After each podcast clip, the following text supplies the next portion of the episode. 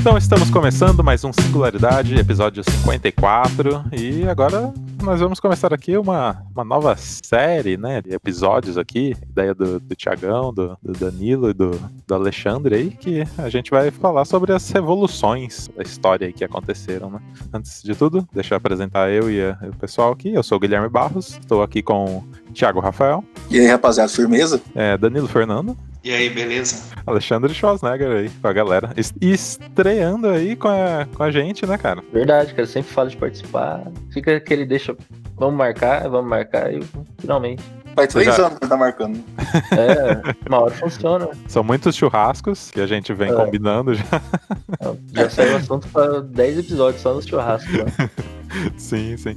E você já gravou é, algum outro podcast, Alexandre? Ah, uns podcasts piloto, né? Tem vários episódios piloto que a gente começa com outros ah, amigos aí. aí hein? Sobre Legal. vários jogos, sobre séries, sobre filme, nunca vai pra frente. Ah, cara. Era, era numa época que a galera era mais ocupada. Sim, sim. Aqui o, o Singularidade vai, volta, para, mas estamos firme e forte, hein? Gravar nem tanto, mas eu tenho um vício em ouvir podcast, cara. Eu sigo uns 30 podcasts, eu ouço toda semana. Olha aí, hein?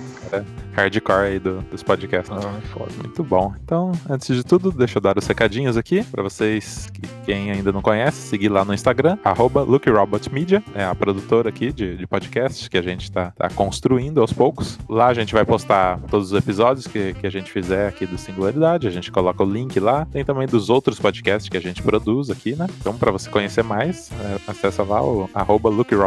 Temos também o site, lookrobot.com.br para mais informações, entra lá para você se informar. E é é isso aí, vamos para a pauta.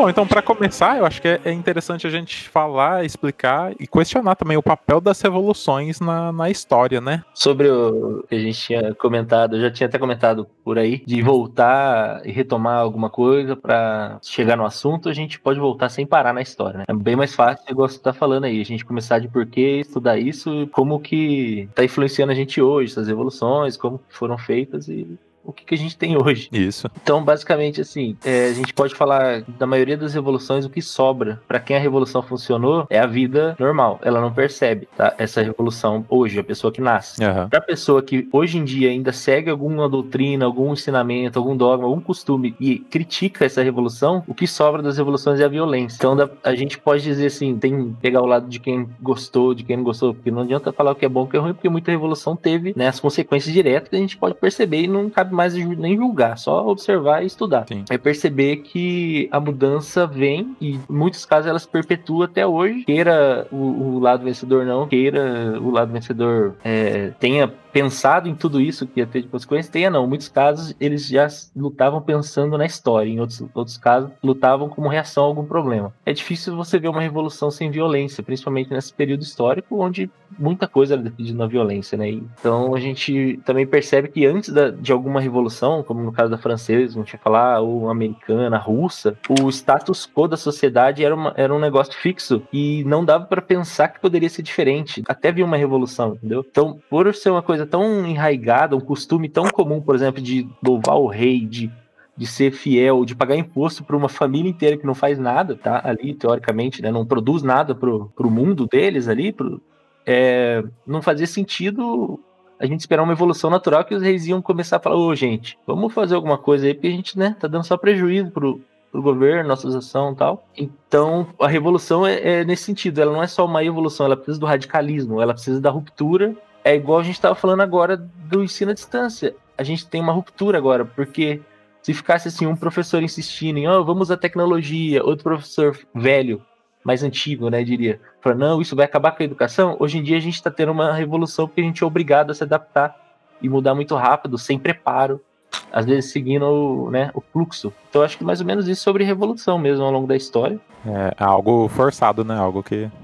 geralmente forçado. Poucas é. vezes planejado, mas quando é planejado, às vezes a reação faz parecer que foi algo bem além do que estava planejado, sabe? Sim, sim. É, eu tenho uma visão, pelo menos, é, da, de revoluções. Tinha essa visão, né? Mas eu fui mudando a, a, a partir de quando eu fui pesquisar mais, né? Tanto é uhum. é sobre essa, essa pauta, que a revolução sempre vinha do povo, né? A massa que, que quer mudar, quer mudar as condições e tal, mas não é bem assim, né? Não, não. Nem sempre. Na maioria dos casos precisa de poder, né? É. Sim, sim. E quando a massa alcança isso, eles geralmente não sabem o que fazer, né? Sim. Quando chegam lá e, e agora? Quem que vai assumir o poder? Então geralmente não tem essa organização, né? Que é uma coisa muito, muito vaga, né? É o famoso tem que tirar esse aí. Depois a gente vê o que é, faz. É depois, né? depois é. que é o problema, né? é, a gente tá, tá num depois bom aí. É que há revoluções e há revoluções, né? Quando há uma revolução desse caráter que a gente vai comentar hoje, por exemplo, que foi a francesa, então foi muito além de tirar o Luiz, né? Foi uma queda também da igreja, do sistema monárquico inteiro que passou a não existir mais. Voltou com outro caráter depois, mais pra frente, com o Bonaparte, mas toda aquela ideia que todo mundo conhecia e sempre veio, e sempre existiu e veio da Idade Média, acabou ali. Imagina na época que mudança que foi.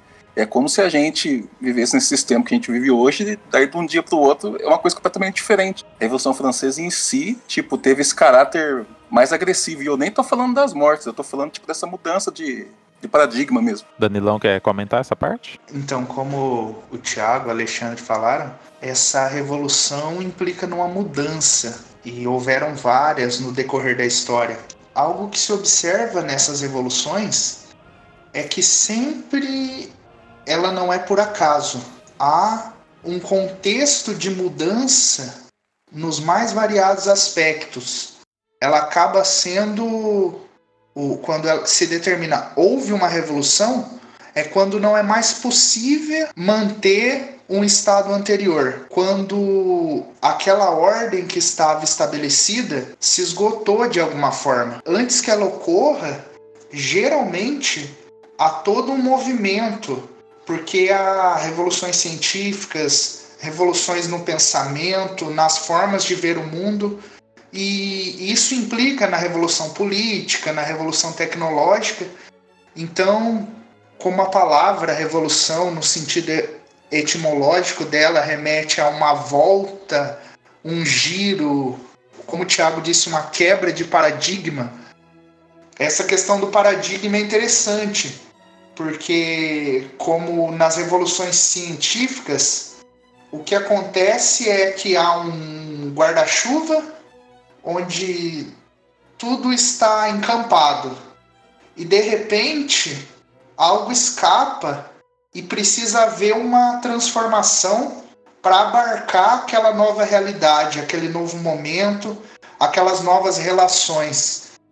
Então, aparentemente, para que uma revolução ocorra, há de haver um combustível, pré-condições estabelecidas. Invariavelmente, eu acredito que sempre vão haver essas revoluções, porque tudo está sempre transformando, mudando. Você falou aí da, de revoluções científicas, né?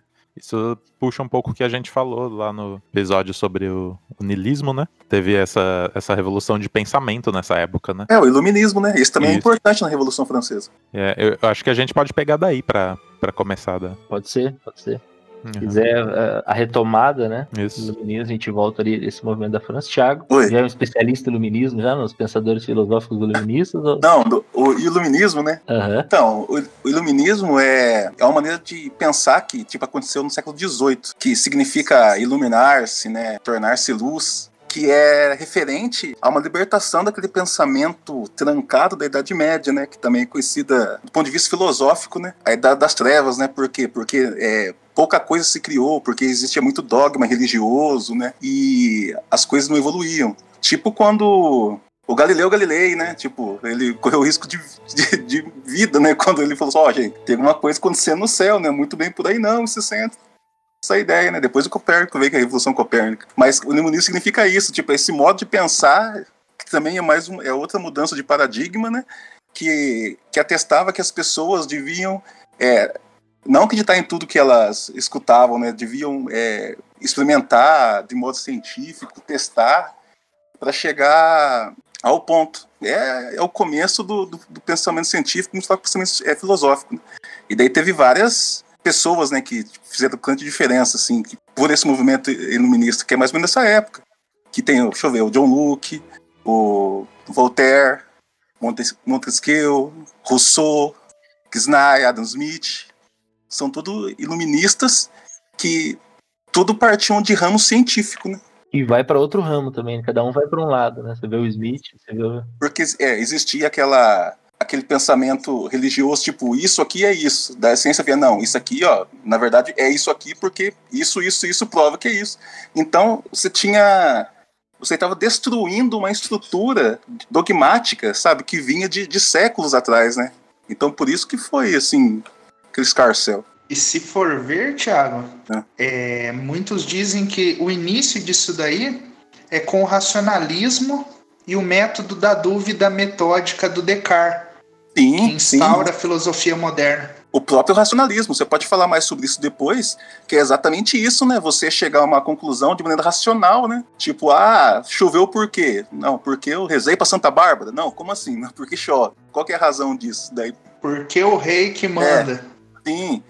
Isso em mil e a revolução se passa em 1700 e é, 10 anos de revolução, né? Mas é entre essas décadas de 1780 e 1790. Mas antes disso, sabe? Esse tudo espírito de trevas é científico que a gente fala, escuridão. Daí por isso veio o iluminismo. Só para emendar, então, posso, sim, sim. É, sobre o iluminismo, é, uma parte do, da crítica ao iluminismo, que vai para a crítica da igreja, né, é tentar separar o poder do rei do poder divino, né, porque se acreditava muito algum, entre algumas correntes que, que confirmavam o poder na mão do rei absoluto na Europa, né, no fim da, da Idade Moderna ali, é depois, da, depois do feudalismo, né, quando o rei se tornou absoluto, era, era essas correntes que davam poder total para o rei, tentando seguir um pouco de o, o próprio iluminismo, entendeu? Então surgiram ali no, durante o iluminismo pensadores que, é, por exemplo, o rei até financiava alguns pensadores para ele manter, pra, com medo de perder o poder, trazer argumentos de, de um estudioso iluminista, mas que ainda assim perpetuasse o rei no poder. Então o rei começou a parar de ser aquele rei, né, o, o rei de Hobbes, né, que era o rei que tinha que ser temido para proteger o povo, e começar a, ter, a, ser um rei mais já pensando em ter a aprovação do povo, sabe? Para ele tentar, e nisso começaram a virar aqueles reis que foram se tornar os déspotas esclarecidos. Não sei se alguém lembra disso da escola. Oh, Maquiavel, o príncipe, exatamente. É, então, e aí, e ele não usa, ele usa algumas coisas já que tá, que tá no, no iluminismo, né, no pensamento tradicional, para afastar um pouco, né? Um dos que apoiavam essa, o poder da, do rei ser divino era aquele Jacques Bossuet, né? E ele vai ficando de lado e é na a gente não, não vai explicar agora, né, sobre revolução o, o que estava acontecendo na Inglaterra, mas como aconteceu tudo meio próximo, a gente vai lembrando, mas ali já foi o primeiro rei que decidiu instituir uma, uma democracia, entre aspas, né, que seria uma constituição nova que, e ele também seria obrigado a seguir essa constituição. Então ele foi um, caso né, que a gente tem até hoje, porque ele está aí até hoje, pelo visto funcionou de ser um déspota esclarecido. Ele, ele, ele mesmo, com o, a equipe de, de nobre, fazer um acordo e se tornar um déspota, mas um déspota que segue um pouco da lei racional, né? Isso aí vai evoluindo, vai voltando, vai tendo retrocesso. Mas na França eles não queriam isso, não. A galera ficou pistola lá. ah, buraco bem embaixo lá, hein, cara. A questão do respeito aos direitos naturais, né? Que é uma grande sim. bandeira dessa época. Sim, sim. É, a gente falou aí da, desses, da galera criando esse pensamento crítico, né? Mas qual foi o ponto que aconteceu e o pessoal lá da época falou: não, não dá mais, a gente vai ter que mudar isso aqui. A fome, né? Na França, né? É, é, não, é, não pode ser um ponto, né? Porque é um negócio que vai vindo, né? Sim.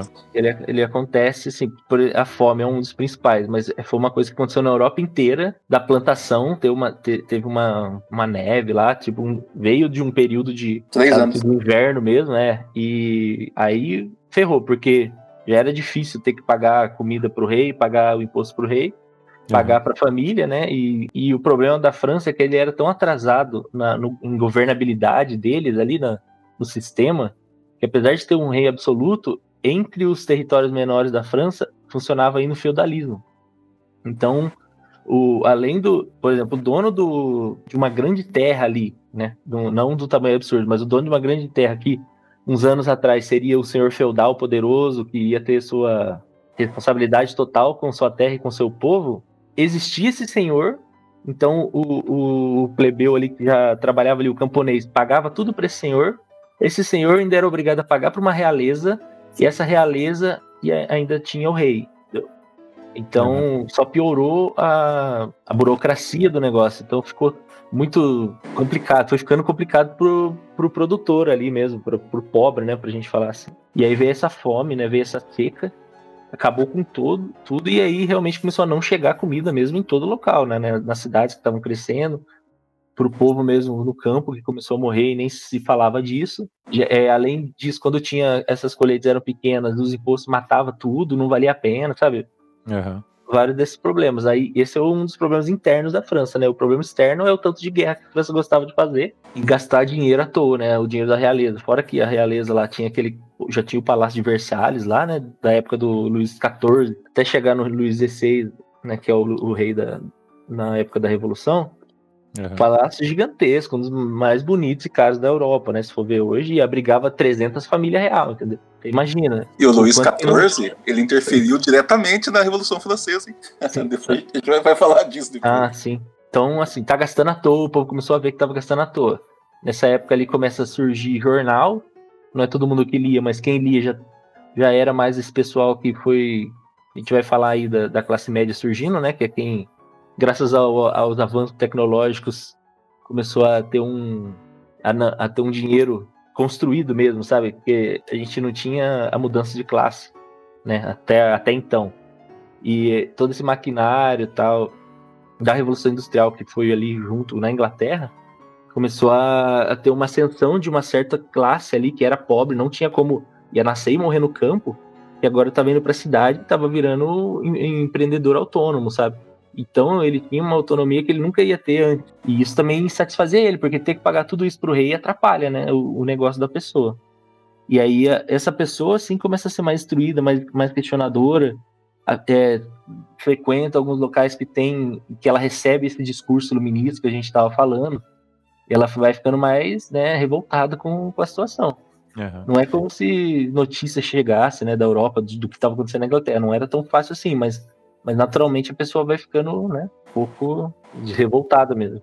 Então já, já tinha esse pensamento dos pensadores iluministas aí de tá errado isso aí, a gente vai ter que fazer alguma coisa. Então eles já estavam movimentando é, já, essa parte, né? Já sim. Aí o, o, outro externo seria a Revolução, a Revolução Americana, né? A gente vai falar, eu acho, né? Vai fazer um episódio. Esse vai pra frente. Que eu, ah, eu amo estudar a Revolução Americana também. é, eu acho legal a gente partir da América, assim, do que, do que da Europa, sabe? Mas não tem como, né? A, a Revolução Francesa é, é, o pioneiro mesmo, né? Sim, Nesse, sim. Em tudo isso. Mas, assim, a Revolução Americana, porque vem assim, né? a gente vai retomar, mas só vou lembrar. Da, a gente tava. A França tinha perdido a Guerra dos 100 Anos, né? A famosa. Perdido vários territórios. A Guerra dos 100 Anos foi entre a França e a Inglaterra. Então, vários territórios aí do continente mesmo da França era da Inglaterra. E a França foi perdendo guerra atrás de guerra para a Inglaterra, até que na Guerra dos Sete Anos, se não me engano, a última guerra que teve lá, a França retomou um terreno lá da. E hoje em dia ainda é França mesmo, mas não era, sabe? A Inglaterra. E aí a França só perdia para a Inglaterra. E o que acontece?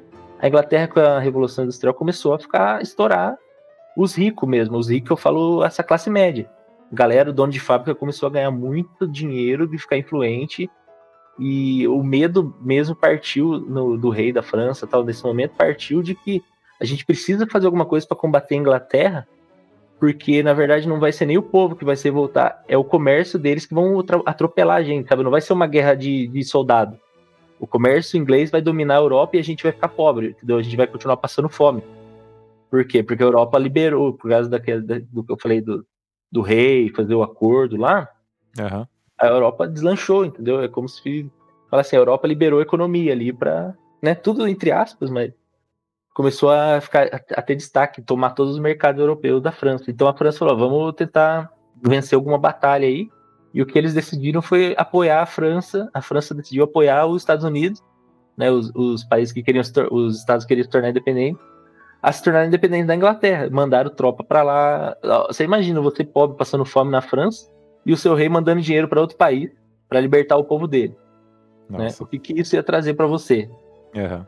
Então, e aí a França investiu um monte, mandou seus, seus melhores pensadores, estrategistas, uma galera para ajudar mesmo, para liderar ali, junto com Washington, com a galera que queria a independência dos Estados do Norte lá. Né? Entre eles o Lafayette, o Marquês de Lafayette, que depois volta para ajudar na Revolução Francesa. Então o cara, o cara gostava de revolução. E essa foi a primeira vitória da França ali no- contra a Inglaterra em muitos anos, que eles conseguem a independência. Só que aí continua, e aí percebe que nada mudou na França, a fome, né, a, a miséria, a pobreza, tá todo mundo morrendo, o rei continua gastando, e aí é isso que se dá o, o, os estopim para o povo mesmo se revoltar. Depois desse evento dos.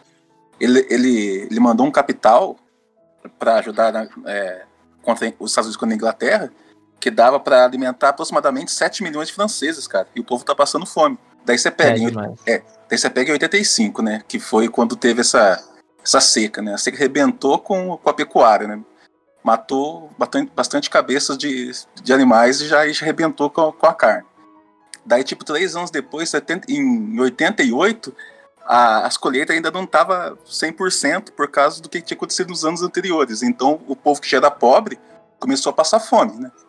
Daí Sim. nisso começou esse déficit econômico, nessa essa crise ornamentária e o tributo do, da, do, terceiro, do terceiro estado, no caso que na França é dividido em três estados, né? O primeiro estado era a realeza, o segundo estado era a nobreza e clero, né?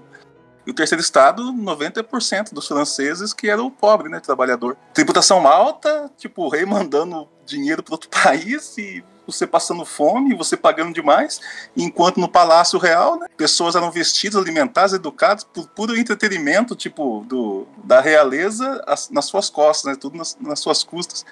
E sem falar dos, dos, dos privilégios que tinha, né, o primeiro e segundo estado, né, que não pagava tributo, não, não era, não precisava se alistar com o exército, comida de boa, festa do dia e o povo passando fome. Interessante também de pontuar, como o Alexandre e o Thiago comentaram, nessa, nesse terceiro estado havia aquela burguesia em ascensão, aquela nova classe, que por mais dinheiro que ela tivesse, ela não tinha poder político. Sim, Outra, outra classe de servidores públicos que existiam eh, também foi sendo excluída, porque com as crises, os nobres, além das propriedades, dos bens que eles tinham, eles começaram a ocupar os cargos eh, que antes eram de algumas classes burocráticas, que não eram tão nobres assim.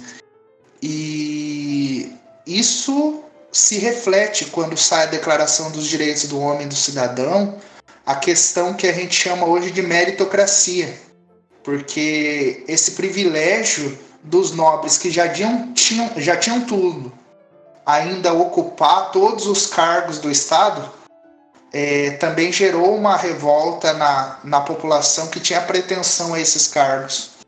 É, e foi porque eles merecem, né? Coitado, ninguém tem culpa de nascer nobre também, né? Não sei. Ah, coitadinhos, né? A verdade era essa, né? Que a França era um país rural, né? Repleto de desigualdade social, onde que o povo, né? A, a grande maioria, ele se ferrava muito na vida para dar uma boa vida para a aristocracia privilegiada da, da, da França. E é isso. Sim, sim. Foi, não foi uma crise política, foi uma crise, uma crise econômica, foi uma crise social. Imagina a tensão que tava no, no negócio, tava um caldeirão, cara. sim. Foi juntando tudo. É, Isso tudo antes da, da, da convocação do- dos Estados Gerais. Sim. Sim, Uhum. mas teve uma antes, antes também, né?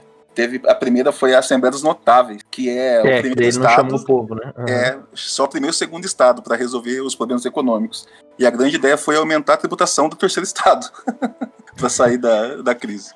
É, eles foram bem intencionados, porque o rei tava vendo o que estava acontecendo na Inglaterra e ele falou: É. vamos, e se a gente concordar? né, Ele tinha um conselheiro, não sei como que esse conselheiro conseguiu botar isso na cabeça dele, mas botou que eles iam, eles iam cobrar imposto do, do clero e da nobreza, né? Falou, vamos nós mesmos concordar em aumentar nossos impostos, né? Em pagar impostos, porque eles não pagavam nada. E acabou que não decidiram que não iam pagar. E além disso, aumentaram o, o imposto do, do terceiro estado. Que é o, né? A intenção do rei Luís, ele já estava com medo, né? De perder. Então ele começou a fazer essas convocações para tentar resolver. E essa primeira dos notáveis que o Thiago falou não deu certo de jeito nenhum. Aí ele vai para a convocação dos Estados Gerais, que aí vai chamar os três estados, representantes do primeiro, segundo e terceiro estado, e fazer uma votação muito justa, né? E era assim, cada estado com seu representante tinha um voto. Então ia ser três votos para qualquer decisão. Agora me diz. Tinha um voto, o segundo estado tinha outro voto, e o terceiro estado, que era os pobres, tinha outro voto. Isso é democracia, hein? Olha só. Imagina qual foi o resultado da, primeira assembleia. Mas isso não acontece mais hoje em dia, né? Não. A representação lá no Congresso só tem gente representando 99%, né? Ah, sim, com certeza. É, assim, a gente tem a bancada do clero, né? Que seria o primeiro estado, a gente tem a bancada ruralista, a gente tem, é por aí vai. A gente pode fazer bastante paralelo hoje com a nossa política. Não só no Brasil, mas mundial, né? Do que, do que começou ali. Mas ó, só pra. Eu tenho um número aqui, né? De pesquisa, é. o, o, de habitantes por estado, né? O, o clero, 280 mil pessoas. O segundo estado, né? A nobreza, 840 mil pessoas. E o terceiro estado, 26 milhões de pessoas. Caramba né? Essas pessoas estavam mais no campo mesmo, porque a cidade ainda de Paris, que era uma das maiores da Europa, não tinha 500 mil habitantes, né? Então, e aí eles tinham um voto, né? Na, um voto.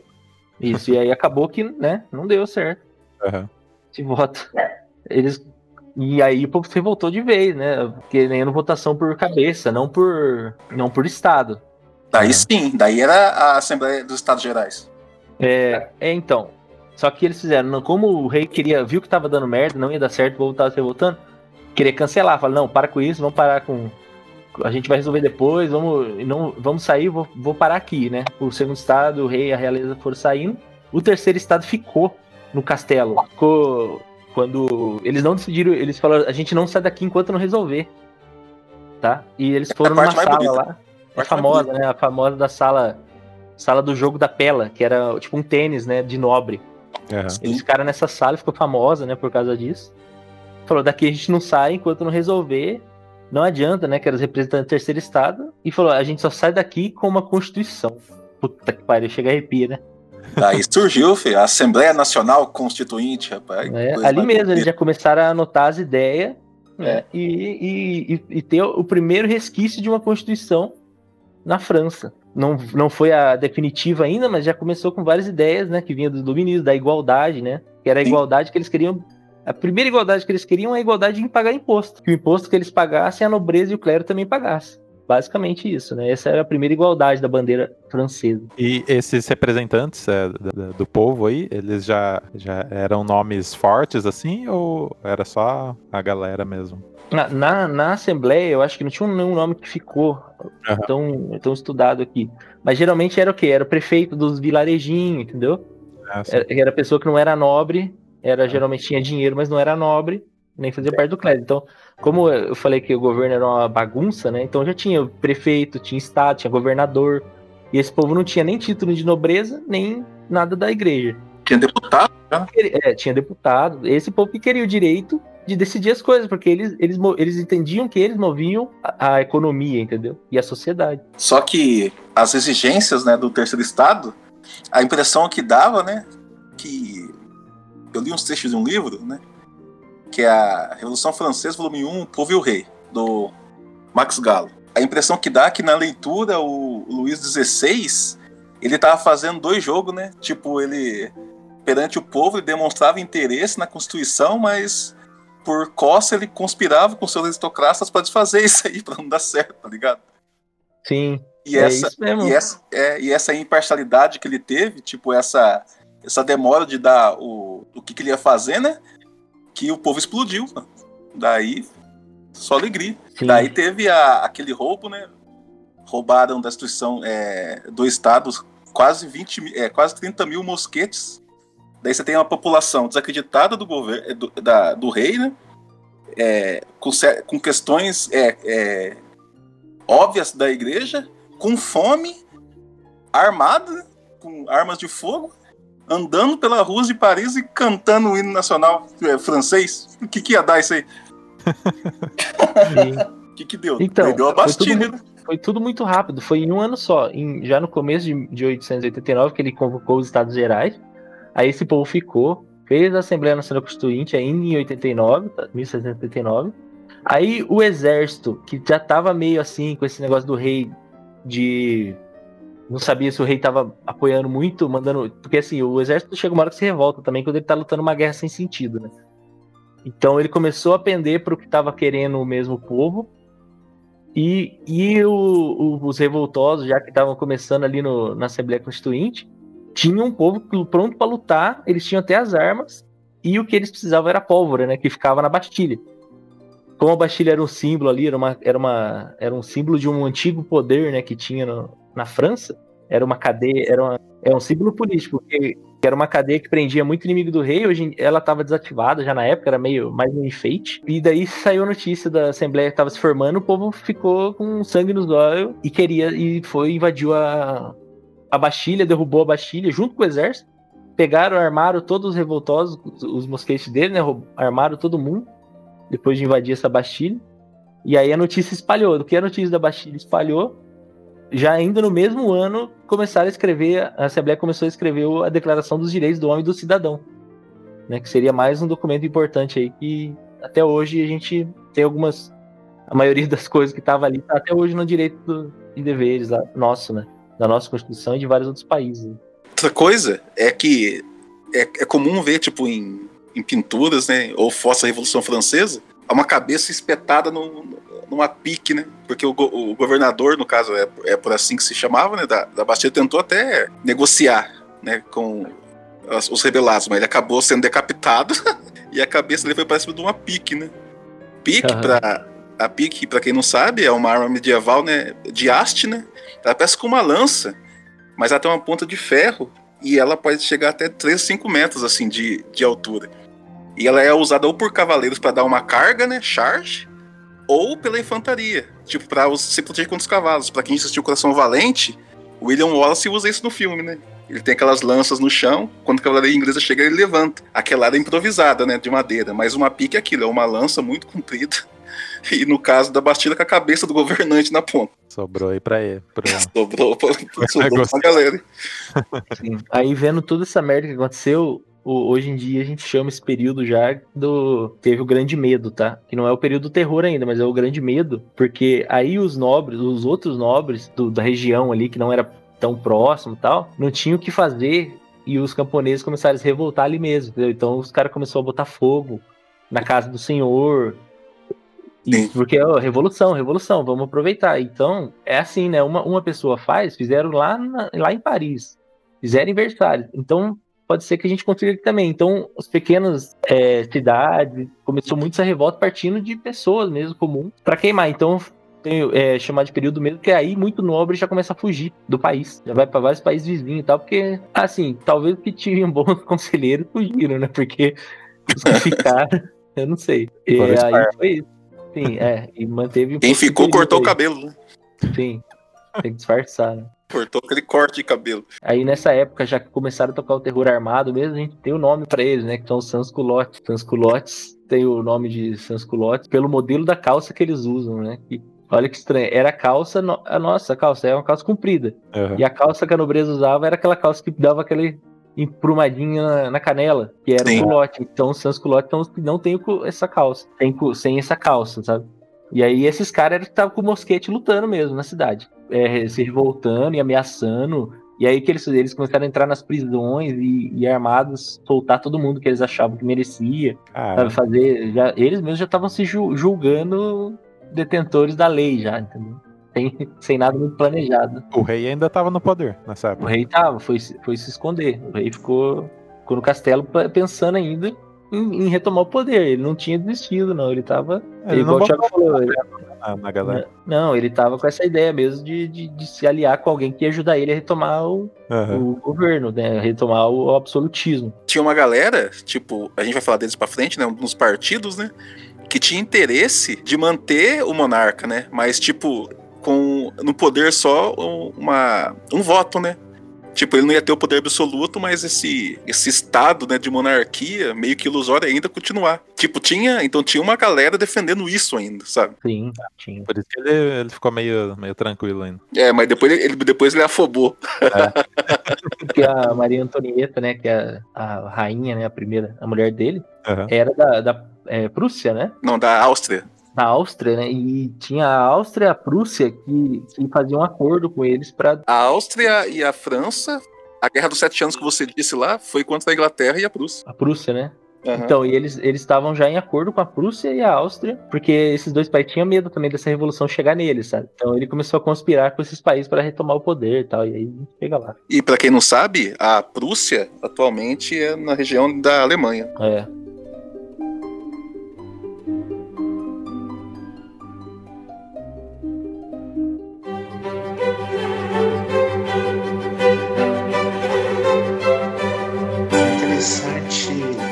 pontuar, o Alexandre passou aí, a questão da Declaração dos Direitos do Homem e do Cidadão. Vou puxar para o meu lado agora. tá certo. Essa declaração, ela vem numa pegada constitucionalista, que é de estabelecer as constituições que determinam o poder. Então, uma das grandes marcas da Revolução Francesa, que vem até os dias atuais, é o conteúdo jurídico-político das declarações de direitos e da Constituição posterior, que de 1791. E tem uma relação com a Declaração da Virgínia, lá do- dos Estados Unidos, da, da, da independência. É, o que é o conceito-chave dessa revolução, que muitos chamam de revolução burguesa, é a liberdade. Mas a liberdade religiosa, porque como disseram aí o Tia- o Tiago, o Alexandre disse, essa laicidade do Estado já começa ali, para afastar o clero do poder. Outra questão essa liberdade ou uma certa igualdade na, na relação tributária com o Estado. Uma grande preocupação da Declaração de Direitos da Constituição é essa questão tributária, a questão do devido processo legal, da proibição em, certo, em certa medida da tortura, é, toda uma gama de direitos, direitos políticos de votar e ser votado, o que ainda ali existe uma diferença quando diz do homem e do cidadão, o cidadão não são todos. Alguns homens são cidadãos e têm os direitos políticos. O, o homem ali abraça a teoria de resistência ao poder ilegítimo do Estado. E quanto à manutenção do rei, mesmo a primeira Constituição, ela se baseava numa monarquia constitucional. Seria o rei seria como nós temos o presidente hoje em dia. É, mas no caso ali ele é mais uma figura decorativa, a exemplo da, da Inglaterra que a gente tem como exemplo. Aham. Então, é, tem muito nessas declarações de direitos do justnaturalismo e condensa o espírito jurídico-político. A nossa própria Constituição, o preâmbulo dela é muito similar ao preâmbulo da, dessa Declaração de Direitos da França e da Constituição Francesa. É toda uma condensação dos princípios que eles colocaram na época da liberdade, igualdade e fraternidade. No entanto, essa liberdade e igualdade, ela ainda é restrita, exclui grande parte do povo, que é o que continua na sequência. É, assim, esse, esse direito ao voto do povo, né, era o povo que comprovasse um valor de renda, né? É isso que você tá falando, né? O É voto era censitário, né? Isso, é o censitário. Tem que ter tanto dinheiro para seu voto valer. E até e aí isso vai mudar depois, mas mesmo assim mal se fala de, de mulher, né? Porque isso mesmo depois quando o voto é geral de todo mundo, mulher ainda não vota. Isso vai ser bem depois, hein? Nem, nem se considerava, então. na- Não, assim, teve uma mulher, uma francesa, nesse, nesse período da, da Declaração dos Direitos do Homem e do Cidadão, que ela criou a Declaração do Direito da Mulher e da Cidadã. É, É a Olympe de Gouges. Só que ela foi executada. tá? Então, assim, pra você ver como que era ainda essa, essa parte. Então, assim, liberdade total e geral e fazer o bem, mas na percepção deles daquele momento, né? Que já excluía escravo, excluía tudo. Excluía mulher, então não era bem assim, né?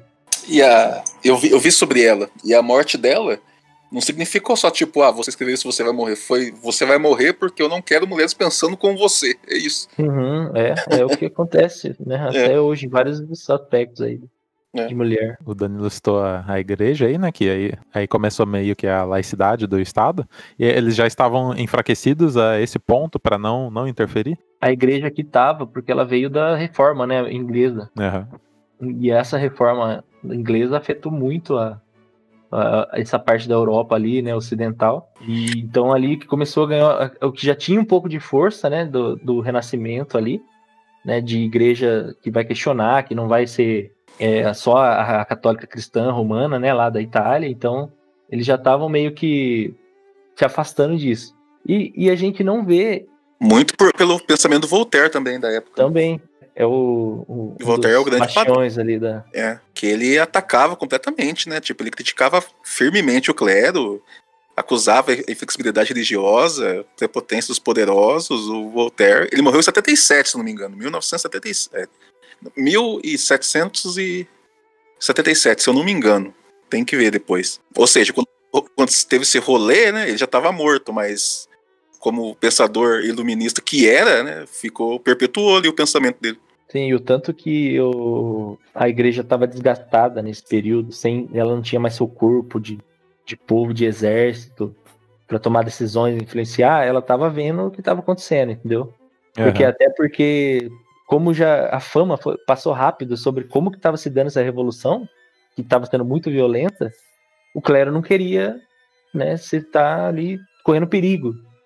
Então eles ficaram ali junto com o rei, quietinho, junto com os nobres menor. Vamos ver o que vai acontecer. E aí é, foi isso. Durante esse período ali de que o rei já não tinha mais poderes, tá? desagradou muito ele, desagradou, desagradou a nobreza. Teve essa época também que o rei começou a vender título de nobreza para burguês virar nobre, sabe? Para tentar amenizar também. Ele tentou de tudo, Luiz, para agradar o povo e não, não sair do poder, sabe? Falou, Não, então se todo mundo for nobre, isso, sabe assim, louco. Ele já, ele, ele, a família real ali era tão louca que tem aquela, aquele caso da, aquela frase famosa da esposa dele, que ela não tinha noção nenhuma de como o povo vivia. Hoje em dia a gente tem muito rico que não sabe como que a gente vive, né? Aham. E o povo falou pra ela, tamo com fome, tamo com fome. E ela gritou, é, é, tamo sem pão, queremos pão. Aí ela falou, né, se não tem pão, como um brioche, ora. Tipo, fácil resolver. Como Nossa. vocês estão com sabe assim? É, essa é a percepção da família real do povo dele. Sem noção total. É, a família assim, né? Não tem pão como um bolo, no caso, né? Virou a tradução Aham. da nossa frase aqui. Não tem água, bebe cerveja. É, não, fácil, né? É, e você falou que ele, que ele tentou negociar e tal, né? Você acha que ele, se ele mantesse uma postura firme, você acha que ele evitaria a revolução? Ou era algo inevitável? Eu acho que não. Eu acho que não, porque começou também o, a influência tanto do jornal, né, local, né, que tem o Marat, que é um dos nomes da revolução aí, o Marat, né, do francês, que ele também é um dos líderes da... Nossa, o- esse cara era fã do Montesquieu, hein, cara? Isso, e ele era o dono de um dos jornais mais influentes ali, né, da, da- de Paris. Ele fazia, se não me engano, 5 mil cópias já por semana, e já era uma coisa Impressionante. espetacular pra época. Não tinha, acho que nem 5 mil leitor lá, mas ele fazia. Então, a galera tava influenciadaça já, porque era o jornalzão do- da Revolução, dos revolucionários. Ah, Olha aí a importância da, da imprensa. É, então, então, aí você já começa, né? Começou o jornal, você já percebe que começa um pouco as notícias fake news, né? Ele já começa a incendiar, já. Tem que matar todo mundo. É, não, só matando a gente vai ter a nossa liberdade, sabe? Ah, o cara já, já botou pilha aí já no. Sim, mas assim, é, ainda não dá pra falar assim que tava matando todo mundo, tá? Porque eles estavam bem moderados ainda, sabe? Aham. comparado com o que ia virar. Dá pra falar isso. Aí, é, nesse acordo que a gente tava falando da Áustria e, e da Prússia lá, o rei vai tentar fugir. Eu estava falando disso, né? Se ele tivesse mantido o pulso firme, né? Porque Aham. ele tenta É. fugir porque o plano dele é fazer esses países invadirem a França, porque é melhor ter um país invadido e restaurar a monarquia do que perder o direito monárquico na França, né? Sim. A ideia é. dele, né? Tenta é. fugir e nem, nem isso consegue. Ele é pego na saída lá na, na fronteira. É a fronteira. E eles voltam. ele tava tentando ir pra, pra casa, né? Pra, pro país, né? Da, da Maria Antonieta. mulher. Isso. É, a, a, a, a das pernas, velho. Você imagina daí o que, sai na notícia no outro dia. Traidor é. da pátria. Nossa. Daí ele foi acusado, né, de, de traidor e, e, e fazer conspirações contra a pátria. Daí, daí já era, daí ele já foi acusado e já foi sentenciado. Sim. Esses reis que fogem, né? Tipo, o Dom João VI, né? Os cara... ah, a galera curte, né? Eu adoro fugir. É o, é o famoso cagão, tá ligado? Sim. É o famoso vou chamar meu primo. Apertou, o cara já, é. já tem uma saída ali, né? é, então, é, é importante falar que entre os revolucionários nessa época, né, que a gente pode falar que a Assembleia Constituinte estava governando, né, decidindo, é, eles começam a se dividir, né, e ali mesmo começa a ter gente que quer, que ainda apoia que o rei fique, eu acho que o Thiago falou, né? É, o Lafayette é um, pô. Né? Então, apoia que o rei fique e junto com a galera que vai se tornar os girondinos, né? Que é a alta burguesia e também a nobreza liberal que já percebeu que não tinha o que fazer. Sim. Falou, não, vamos reduzir. Tipo assim, a nobreza decidiu se rebaixar o nível da burguesia para manter o poder de dinheiro, pelo menos, né? Uhum. E a alta burguesia queria pelo menos esse direito da nobreza, tal, com o rei ali. Então, sabe assim, não é aquela bondade, né? É só o querer o deles também. Então, assim, é, e já nesse tempo, as decisões que eles tomavam lá na Assembleia Constituinte, esse pessoal da alta burguesia e da nobreza, percebendo o que estava acontecendo nos campos e tudo, já estava tendo ideia para limitar as conquistas populares, entendeu? Vamos limitar o que eles estão fazendo e vamos consolidar os poderes nossos, da burguesia. E aí o que dividiu foi isso. Os jacobinos, né, que era o outro lado, continuaram com as ideias mais radicais da Revolução, tá? Que eram os pequenos comerciantes, os sans-culottes, lá os soldados que regressavam, uhum. né? A gente precisa de conquista popular, direito para todos votarem. Era isso que ficou no momento, porque agradou, né? Esse negócio de ter que votar só a partir de, de uma certa renda tal, eles queriam direito para todos. E é nisso que os girondinos e os jacobinos sentavam-se né, nessa assembleia, né, posicionados os girondinos na direita e os jacobinos na esquerda, que a gente tem a famosa divisão política esquerda e direita que a gente tem hoje, né? Devido a certas proporções, a gente pode falar que os girondinos da direita, eles, como eles queriam manter o rei, queriam liberdade econômica, eles eram é, Queriam manter alguns costumes e queriam é, ser mais liberais na economia. E os jacobinos não, eles queriam mais direitos iguais, né, que são os da esquerda, queriam os direitos iguais para todo o povo, mas tinha um custo, né? Tinha que forçar esse direito primeiro em quem não queria. Então é. a gente percebe que não tinha só bonzinho nem ruimzinho nessa história. O interessante destacar aí é que nessa época não havia nenhuma discussão quanto a direitos sociais, saúde, educação. Isso daí foi uma coisa muito futura. Nessa época é. aí era mais a liberdade econômica e individual. E a diminuição da tributação, né? Que era a principal bandeira ali da, dos jacobinos. O, os jacobinos foram os, foram os grandes responsáveis pelo fracasso do, do Lafayette, né, cara? Tipo, na, na França. Porque a, o que, que ele propôs foi uma espécie de combinação né, do sistema americano e brit britânico, né? Que era o rei tendo o poder de, de veto, né? Veto suspensivo no legislativo. Sim. Mas só que daí, tipo, a, a essa proposta fracassou, tipo, não foi para frente né, na Câmara. Ah, sim. Então, o que o Danilo falou ali da, de outros problemas sociais, né? Um que, um que tem notícia que é famoso é o, o problema de educação que surgiu já nessa época. Porque quem cuidava da educação era a igreja. E a igreja foi afastada do governo, né, de ter decisões. Isso é, teve uma crise na educação ferrenha, porque não tinha mais quem quisesse investir na educação. Você acha que o, a burguesia vai investir na educação, entendeu? É, é aquela, é aquela forma, é isso aí, Alexandre, é aquela forma medieval mesmo, né? Que quem tinha o, uh, a condição da, da educação era, era o clero, né? Sim. Eu não lembro qual filme que eu assisti, mas era muito bom. Que tá até no caso, tipo, o, o altos níveis do cara fica bravo porque um dos freis tava ensinando uns órfãos a ler e escrever. Tipo, não, educação não é para o povo. Ah, sabe? sim. Não dessa maneira. E é exatamente É, isso. Daí, é. daí com, É, a igreja tinha esse papel, né, social. E depois veio a proclamação da República. Sim, é, foi mais um ano conturbado ali, de acontecer muita coisa de uma vez só. assim. E Aham. foi bem no, no mesmo ano que o rei tentou fugir, aí descobriram o plano de que a Prússia e a Áustria estavam querendo invadir, era estava combinado com o rei, Aham. Tá? E aí, pô, vamos fazer uma, uma assembleia e decidir o que, que nós vamos fazer com o rei, né? Vai ser julgado por alta traição. E o povo que apoiava a burguesia, os girondinos, eles não queriam, né, tirar o rei do poder, queriam manter o rei lá. Mesmo assim, eles que votaram e a maioria de voto deles foi o que trouxe a execução do rei, porque, pô, não tinha o que fazer. É tipo, me ajuda a te defender, rei. Não dá, sabe? Você vai ferrar o rolê todo com essa traição, com essa idiotice e tal. E, Sim. pô, vamos executar o rei. Executa o rei, é, é, faz, fazem já mais uma- algumas alterações na, na Constituição, e tem o famoso. chamar E aí começa o período da convenção, da República, né? Que eles decidem vão ser- vai, transforma só numa república, né? Acaba com a monarquia. Sim. Nessa, nessa primeira coligação, né? Além da Áustria e a Prússia, a Inglaterra, a Holanda e a Espanha também entram nessa gracinha mais tarde, né, cara? A ideia é, tipo, do, do Luís XVI, tipo, a princípio de Áustria e Prússia, né? Mas a gente Uhum. vê que na história depois teve isso. Até porque, Sim. tipo, o que cedeu a- a- os eventos de Napoleão, né? Ah, sim.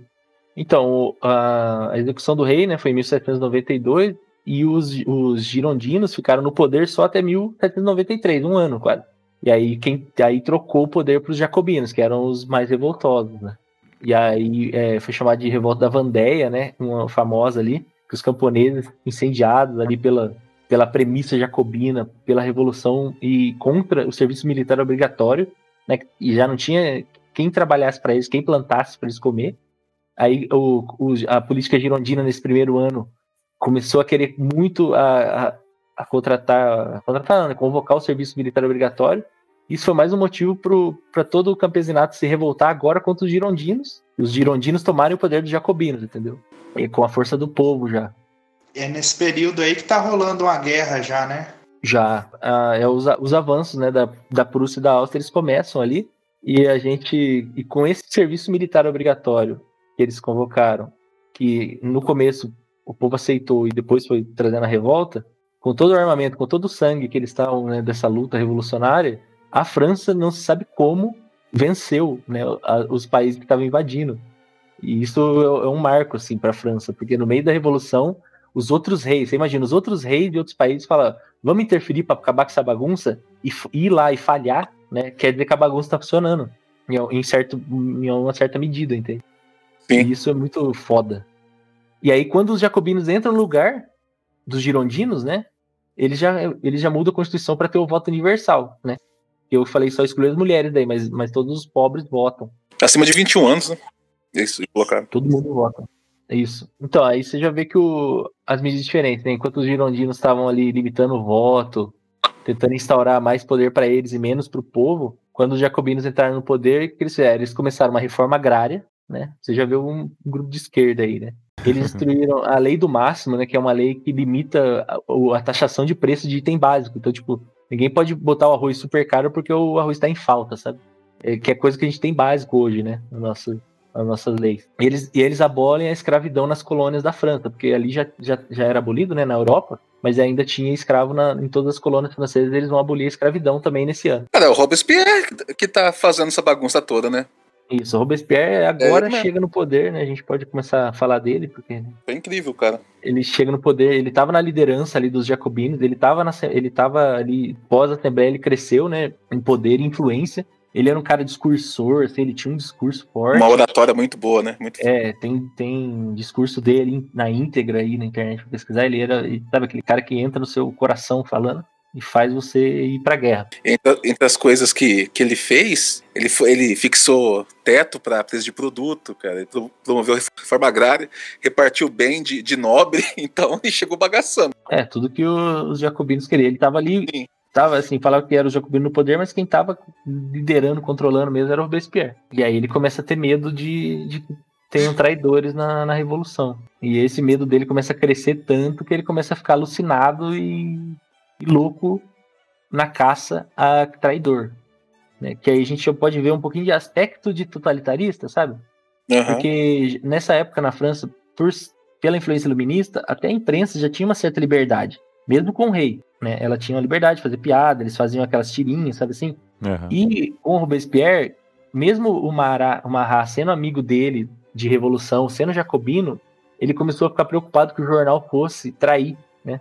Fosse ajudar a trair a revolução. E dá para se dizer assim que ele começou a suspeitar dos próprios amigos, fora os inimigos que ele estava começando a mandar executar. Então ele instaurou ali uma, um período, do, foi conhecido como período do terror, porque ele ele ele estava ali controlando tudo.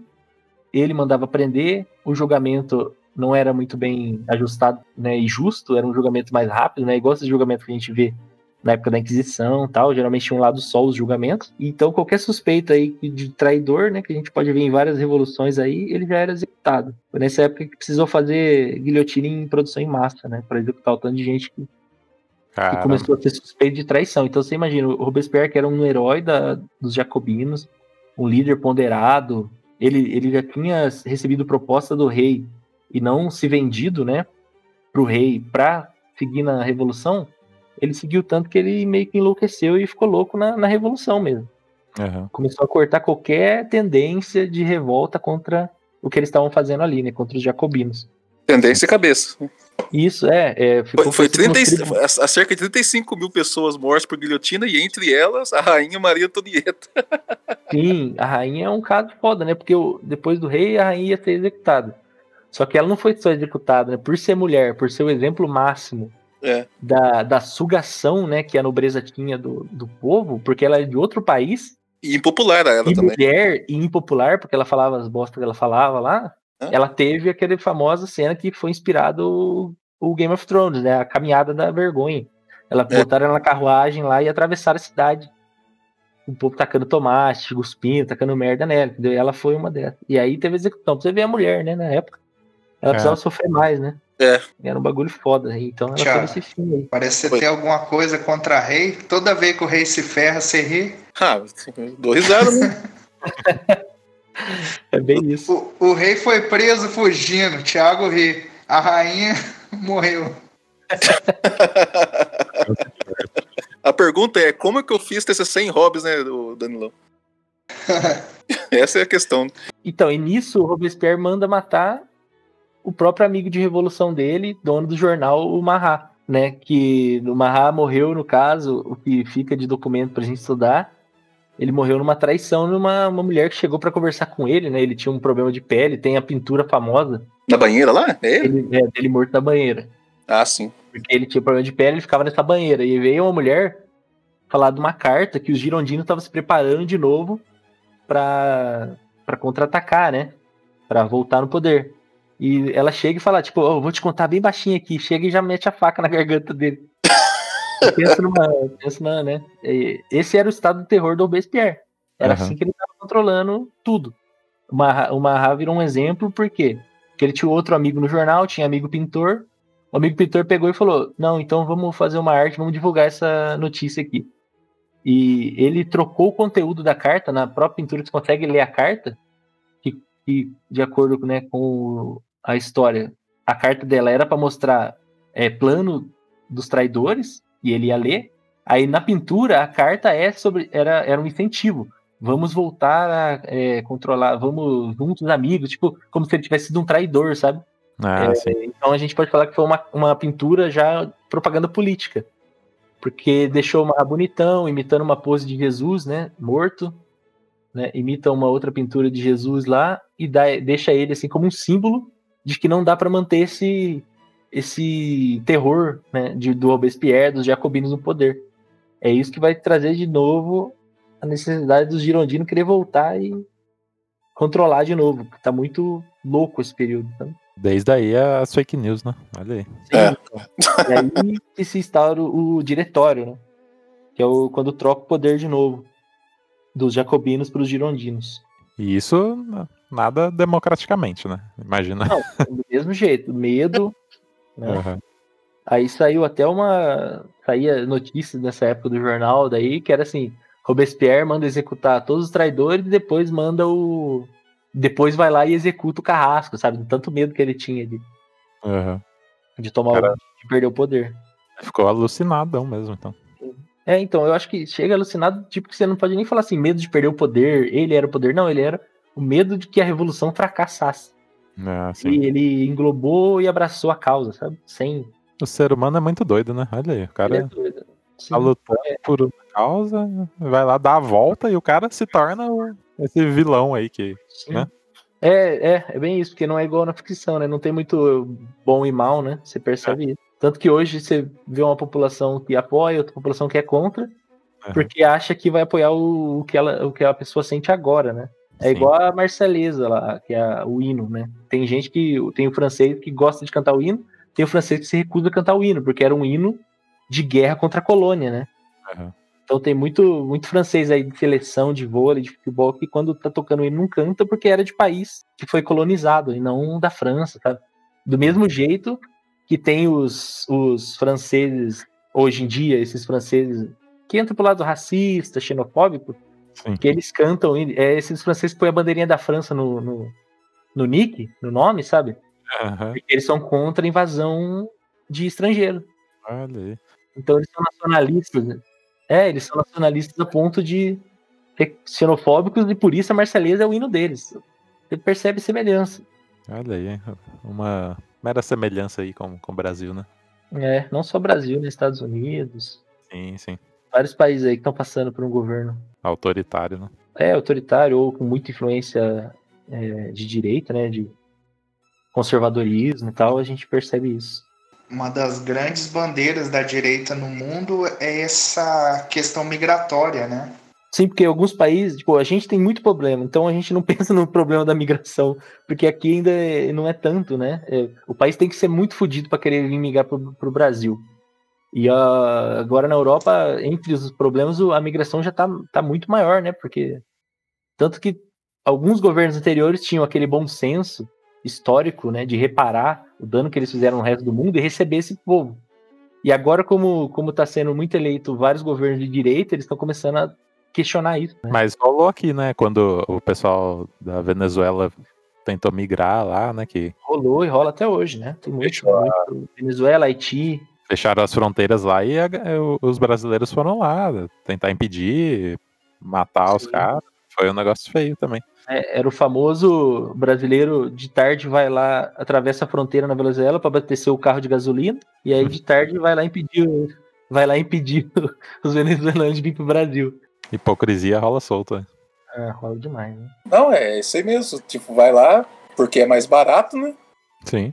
E pra chutar um pouquinho de longe, 60% camiseta do Brasil. Certeza.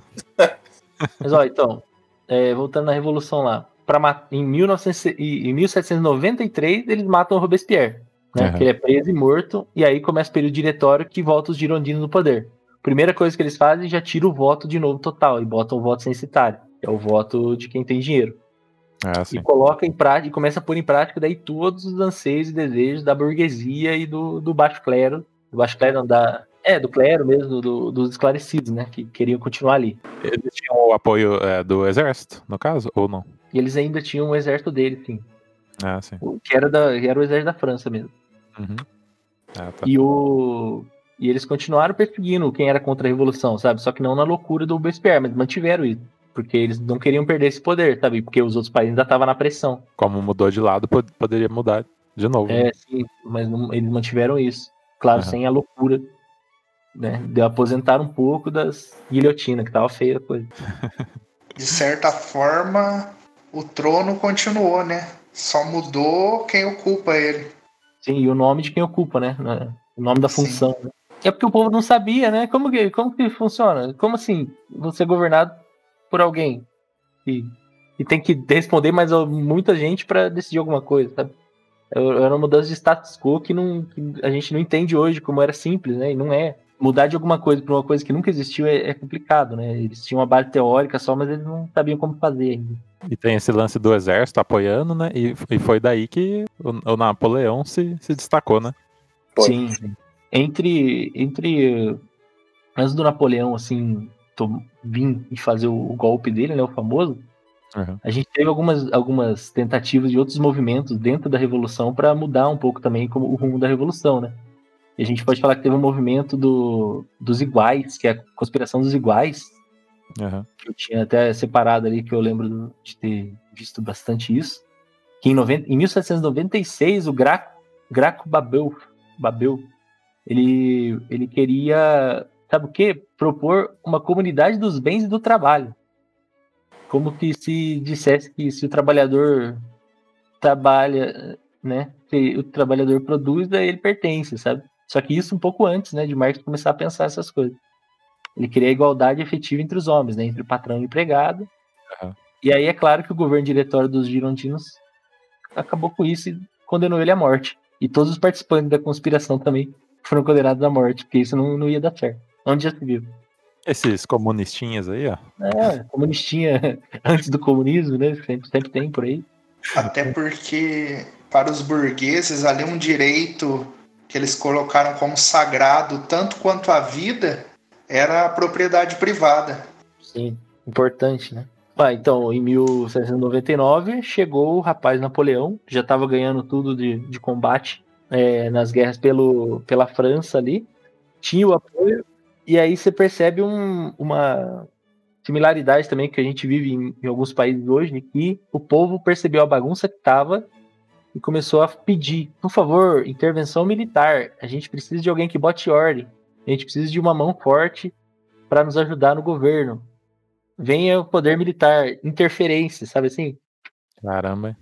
E aí vem Napoleão, né? Todo inspirado, sem perder, tático, famoso, tático pra caramba, né? Capaz, né? Não, não tem demérito nenhum nesse quesito, né? Militar. Ele chega e, e aplica o golpe que ficou conhecido como o golpe do 18 Brumário, né? A gente não falou, mas do, né, na Revolução os, os revolucionários mudaram o calendário francês. né? O ano 1 seria o ano da Revolução. Caramba. Então tem esses nomes por causa que eram, os- eram os meses do ano, mês 18 Brumário era uma data. Tem o Termidor também, que era outra data, 9 Termidor, então é tudo a data Baseada nas estações, né? É, em vez de basear no mapa gregoriano, eles queriam se afastar disso, né? Se afastar da igreja, tanto que eles criaram um calendário novo. Cara, Deu um nível da ideia revolucionária. da- foi, foi longe, hein? Não, vão longe. Meu Deus. Aí chegou o, o general né, Napoleão, né? O, o Sim. salvador da pátria, no caso. É, ele vem e já cria o. Ele, ele entra no, no golpe dele com o poder, com, a- com o exército. O- Os girondinos falam, ok, né? Tá bom, pode ir, pode ir, Aham. pode ir. Não tem o que fazer, né? E ele instaura o consulado primeiro, né? Que depois vai se tornar o. Como, como sempre, né? O poder, quando ele se estabelece, ele busca maneiras de, per- de perpetuar. né? Aham. Depois do período dele de consulado, ele cria o império mesmo. E aí, na verdade, a gente volta ao império. ó. Só que ele só consegue se manter, mesmo sendo imperador, porque ele não desfaz a maioria das propostas que as constituições da Revolução criaram, entendeu? E é isso que vai perpetuar a Revolução Francesa. Por quê? Porque chega alguém com poder, estabiliza o poder e mantém as mudanças. Isso foi importante, eu acho, para a Revolução e para o mundo inteiro. Sim. É, Apesar dele ser um imperador, ele já, ele já não era ele não era o totalitário como era um rei. Ele tinha que responder alguém, ele não, ele não queria mais perder a popularidade, porque se provou que um rei impopular ajuda a derrubar ele, sabe? Mas, mas sabe por que isso? O, o, o Danilão vai lembrar. Ele é um dos principais comentadores do Maquiavel, o Napoleão. Então, hoje, se você quer tipo estudar o Maquiavel, né? Você vai pegar os escritos de Napoleão e estudar, por exemplo. E o Sim, ele- Maquiavel defendia ele- muito isso, tipo, você ser o líder do povo, né? Ser o príncipe, né? Mas nas graças do povo, né? Então, esses 10 anos de Revolução Francesa, o Napoleão veio para acabar com isso, né? Mas conseguiu-se muita coisa, né? Muitos direitos do povo e ele manteve tudo, isso. Então a, a a França teve o que ela quis, né? E ele estabeleceu a ordem, né? Mesmo sendo imperador. Então foi tipo o último agravável. Por isso que ele é visto como herói na França até hoje. Sim. É, e quando ele estabelece primeiro esse poder de consulado, foi porque daí foi em acordo né, com a Assembleia. É, E aí a única, é, a única diferença é que o, ele, como primeiro cônsul, ele tinha o direito de propor lei, declarar guerra e firmar paz. O que, que ele decide fazer? Guerra, é óbvio. Estão ganhando, vamos dominar o resto da Europa ali. E aí a gente, bicho, aí se for falar do Napoleão, a gente vai longe, mas ele importa é isso mesmo, que ele não desfez tudo que, a, que a Revolução Francesa criou, entendeu? Na verdade, é um fruto, né, da Revolução. Uma das grandes questões é o, a legitimidade do poder. A mudança que a gente percebe que existiu aí é que antes o poder do rei era baseado em, em origem divina, como se ele fosse um representante de Deus na terra, abençoado pela igreja. E a partir da, da Revolução Francesa, se questiona essa legitimidade do poder. Cria-se o conceito de povo, cria-se e desenvolve-se ali o conceito da Constituição, do poder da lei, tanto que o justnaturalismo, o principal postulado é o direito de resistência. Se o governante é injusto e desrespeita as leis naturais que passaram a ser codificadas ali no, nas constituições, ele não tem a legitimidade do poder. A pessoa pode resistir de certa forma.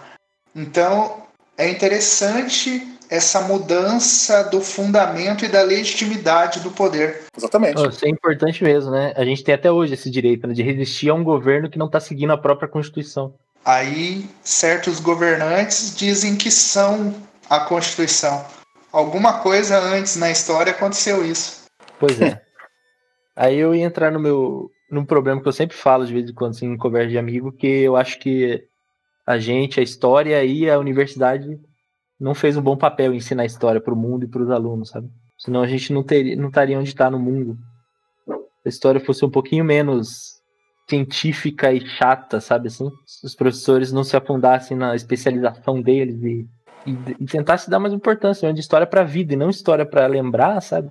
A gente talvez teria ensinado um pouco diferente essa geração nossa de história. Menos data e mais contexto, né? É, sim. Olha o que está acontecendo agora, olha como era. Olha o que tá repetindo. Por que, que a gente tá aqui? É, entendeu? Não é. É, mas é um, é. é um história mesmo, da contexto pro aluno, da importância, né?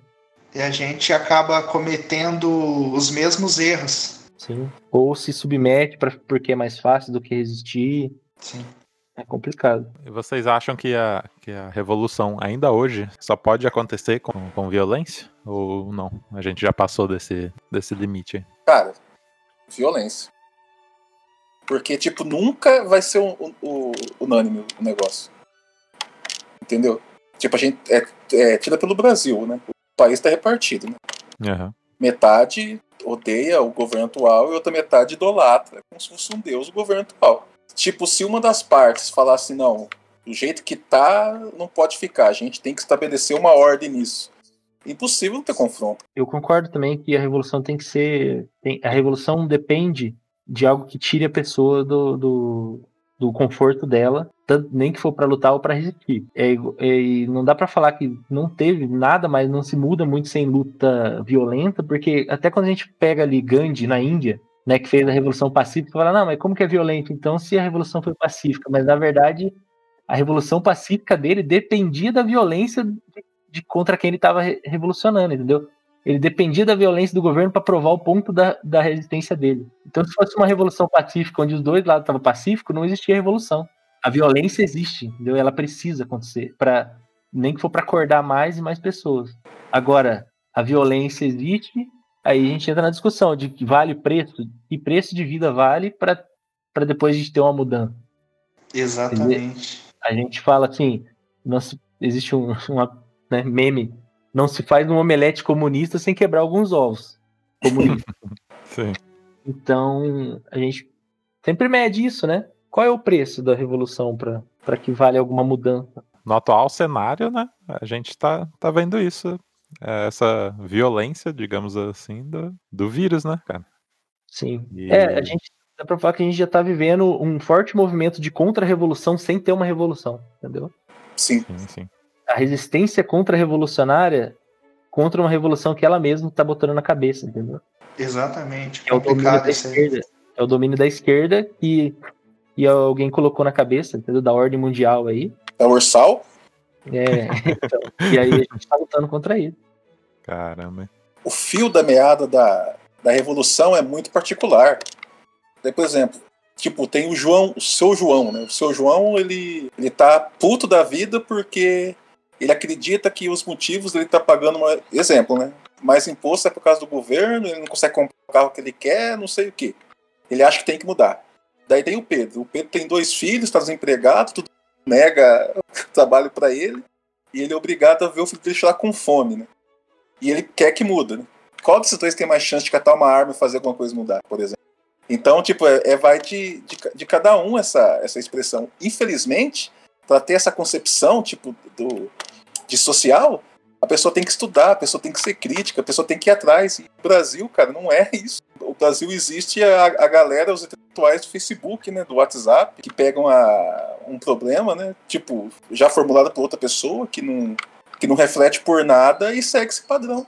A eleição foi ganha por causa disso. É muito complicado pensar numa condição revolucionária. O Brasil nunca teve, sempre foi fruto de acordos, embora te, tenham havido movimentos, todo direito ele veio de uma luta, de uma revolta localizada. Uma revolução ampla é meio difícil de imaginar. O custo dela também a gente, como Alexandre disse, você pensar poxa, eu vou sacrificar várias vidas em razão de um ideal. Aí depois esse ideal não é exatamente, volta tudo para como era. Valeu a pena? As mudanças foram suficientes? O problema é que também não se pode deixar que as coisas vão retrocedendo, como o Alexandre mencionou que está acontecendo, sobre a desculpa de conter uma revolução que não existe, que eles classificam como cultural, eles estão retroagindo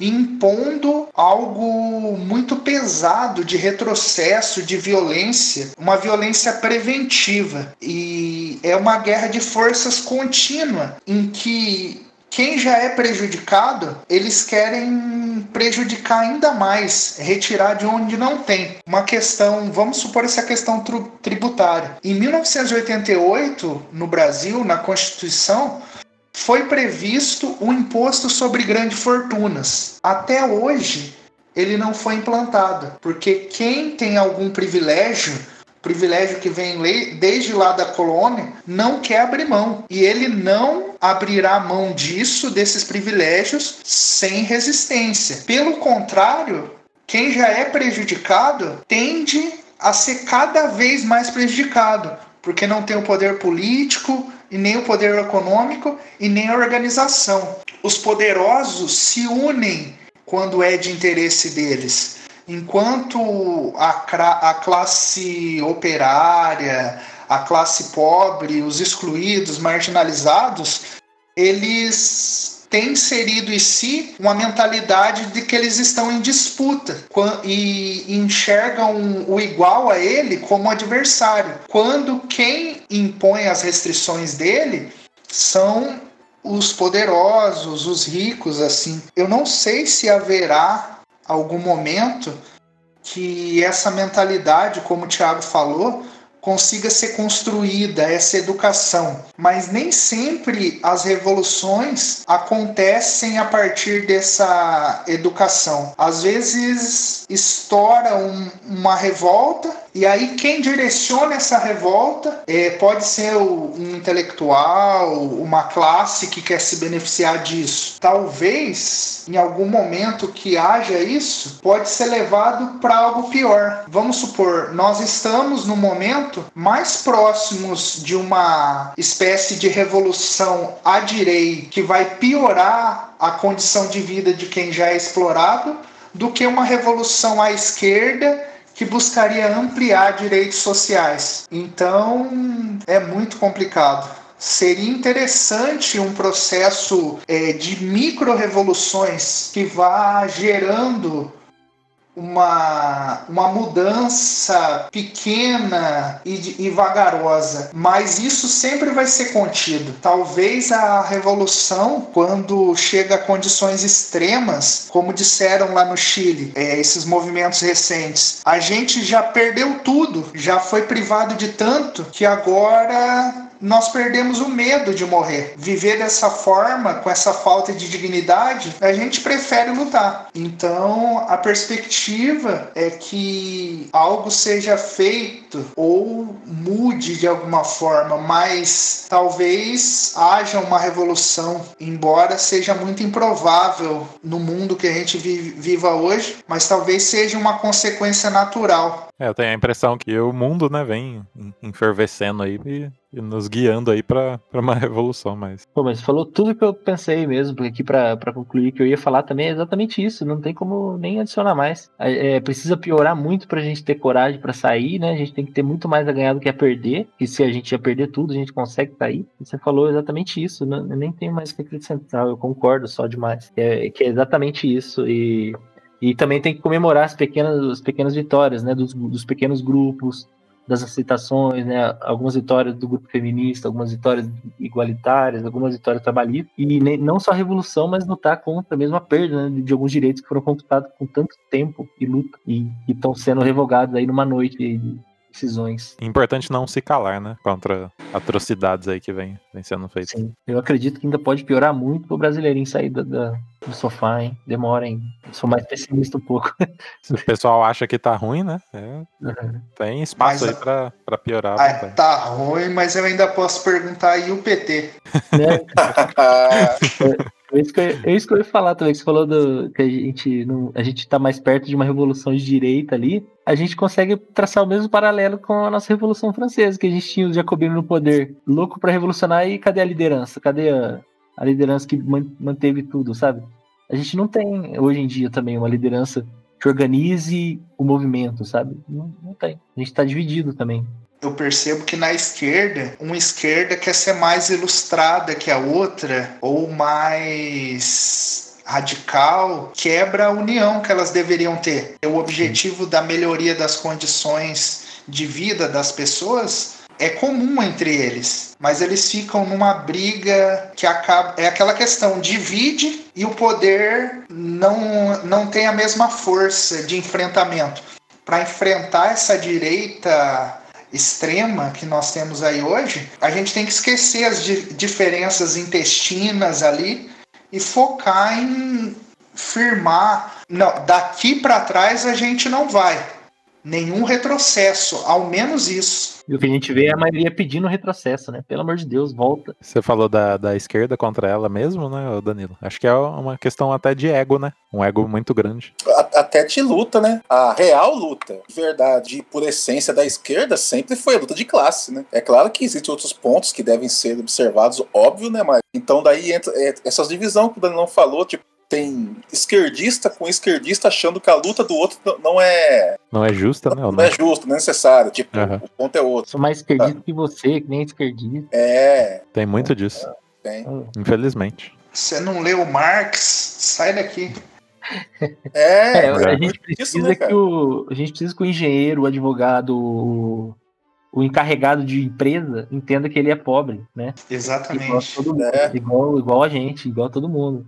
Aí ele vai, aí a gente vai ter uma união de esquerda. Enquanto isso, não. O problema no Brasil é que é mais fácil a pessoa é, odiar o pobre quando ele passa a ganhar mais uhum. do que contestar o milionário que, que fica com grande parte da riqueza produzida ele, por né? quem está aqui embaixo. É. é aquilo que. É aquilo, aquele, eu não sei onde que eu vi, mas é vocês já ouviram também, é, reflete muito isso. O problema é que a, a pessoa que ganha 10 mil reais por mês se acha mais próximo de quem ganha um milhão do que ganha mil. É. Esse é, é o tipo de comportamento. A classe média sofre, né? É. Pô, tá, tá, frio aqui em casa, viu? Vou ter que fazer um chazinho, esquentar um leitinho, fazer um sucrilhos aqui. Tá? Então, né? foda, a né? vida, vida é difícil, né? Tá foda, né? É complicado. Mas então acho que é isso. Nós voltamos no, no próximo episódio aí para continuar essa série de falar sobre outras revoluções. Revoluções? É. Se tem alguma revolução que você quer que a gente fale, manda lá pra gente, lá no Instagram, arroba LuckyRobotMedia, que aí a gente prepara a pauta e, e inclui aqui também na, na, nossa lista. E é isso. Até mais, valeu, tchau, tchau. Valeu, valeu galera, tchau. Tchau, tchau.